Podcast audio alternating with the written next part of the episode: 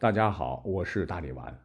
那倒霉的人，说实话很多，但史上却有一位被评为绝世衰神。他是谁呢？他有着怎样空前绝后的衰人虽事被青史留名呢？请听我慢慢讲来。话说在唐朝有位人士名叫郑殷，有句老话说得好：“三十老民经，五十少进士。”就是说，在古代无比残酷的科举考试的摧残下。你就算是五十岁考中了进士，别说啥年纪大了不行了，考中晚了，不不不，你在大家伙眼中依然是小鲜肉，依然是众星捧月的冉冉新星，大家伙会把你从头到脚都崇拜的五体投地。而且讲真，在古代能进士及第的四五十岁的人数特别高，不在少数啊！可以想见，那真是千军万马过独木桥，用一辈子来拼呐。但是今天我要讲到的这位主人公郑殷，人家压根儿根本就没有等到五十，年纪轻轻的十七岁就考上了当朝进士，这在科举考试还不像后世那么完备的唐朝，也已经很牛掰了。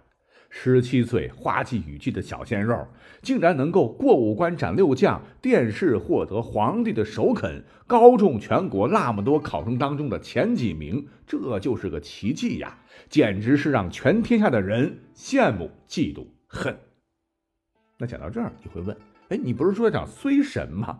老郑人家少年得志，才华横溢，看起来前途是一片光明啊，怎么就衰了呢？哎。各位有所不知啊，所谓诸行无常。正因自从十七岁拿下了进士，参加工作以后，很长很长时间，压根儿就没混出个名堂，是碌碌无为。那眼看着大好青春就这么给耽误了，正因当然是不甘心，就改变了策略啊！想我十七岁就获得了一堆堆人一辈子都得不到的荣耀，我若还像现在这样，那肯定变成了落了毛的凤凰，这这辈子可就完了。不行，我得走捷径，赶紧升官往上走。所谓是大树底下好乘凉，我呀就投靠当朝最有权势的人好了，准没错。当时呢正是武则天时期，女皇喜欢用酷吏，有个人唤作来俊臣，心狠手辣，深得女皇信任。来俊臣，嗯，很多朋友可能不了解这个家伙，我先简单介绍一下。来俊臣曾经组织数百名诬赖专事告密，又设推事院，大兴刑狱，与其党羽朱南山等撰写《罗织经》，这臭名昭著啊！制造各种残酷刑具，采取逼供等手段，任意捏造罪状，致人死地。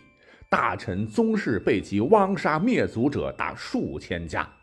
其贪赃枉法，横行无忌，最后甚至企图陷害武氏诸王、太平公主张易之等武则天最信任的人物，又企图诬告皇嗣李旦和庐陵王李显谋反。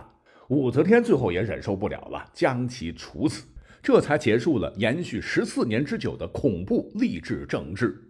反正啊，历史对他的评价是很低很低。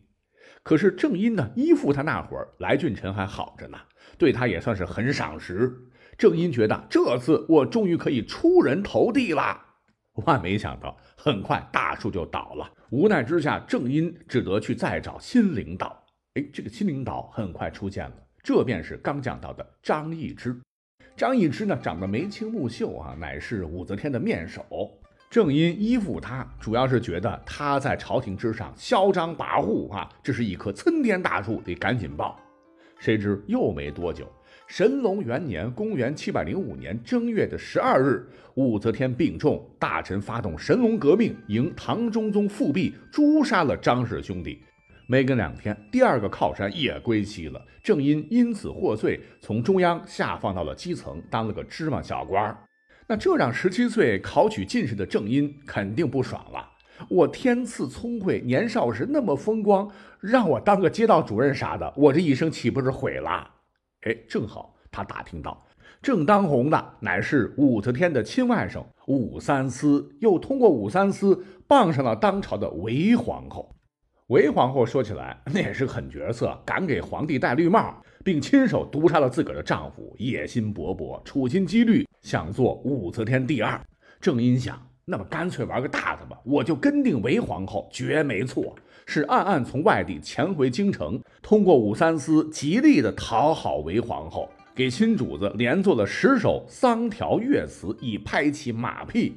所谓桑条韦也，韦皇后非常开心。于是郑殷终于是逆袭成功，实现了人生的理想，先后当上了吏部尚书，成为了大唐帝国的一品宰相。那正当郑殷想一展抱负之时，李隆基突然发动政变，拥其父项王李旦登基，韦氏被杀于宫中，并被追贬为庶人。吧唧！郑殷这次可真是从千尺高处直接摔到地面，脸朝地着陆，那叫一个惨呐！经中央纪委举报，他从一国宰相直接成了江州一小司马。